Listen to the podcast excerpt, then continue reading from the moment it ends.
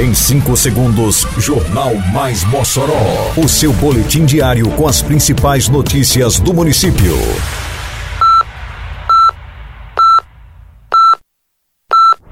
Mais Mossoró! Bom dia, sexta-feira, 4 de novembro de 2022. Está no ar a edição de número 440 do Jornal Mais Mossoró, com a apresentação de Fábio Oliveira. Tem prosseguimento nesta sexta-feira no município a segunda etapa de vacinação contra a febre aftosa. Prefeitura prepara lançamento do programa Mossoró Cidade Educação, conhecido calendário de pagamento do IPTU 2023. Detalhes agora no Mais Mossoró. Mais Mossoró!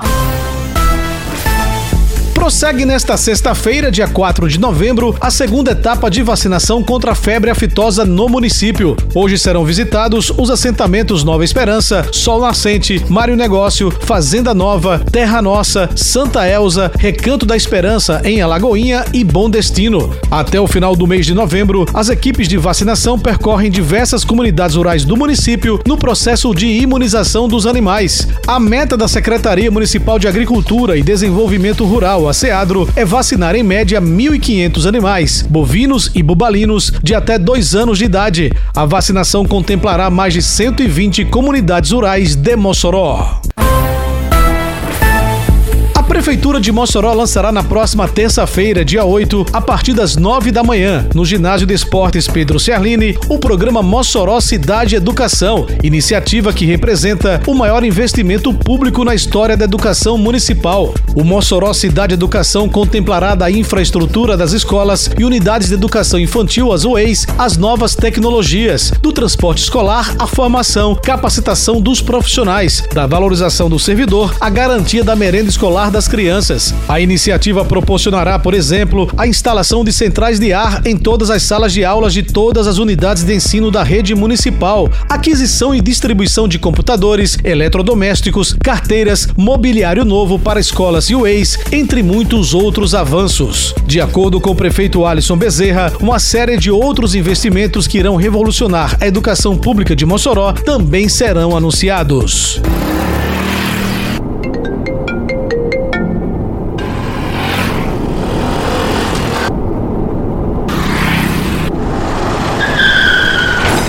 No trânsito, qualquer vacilo pode ser fatal. A imprudência pode deixar marcas para a vida toda.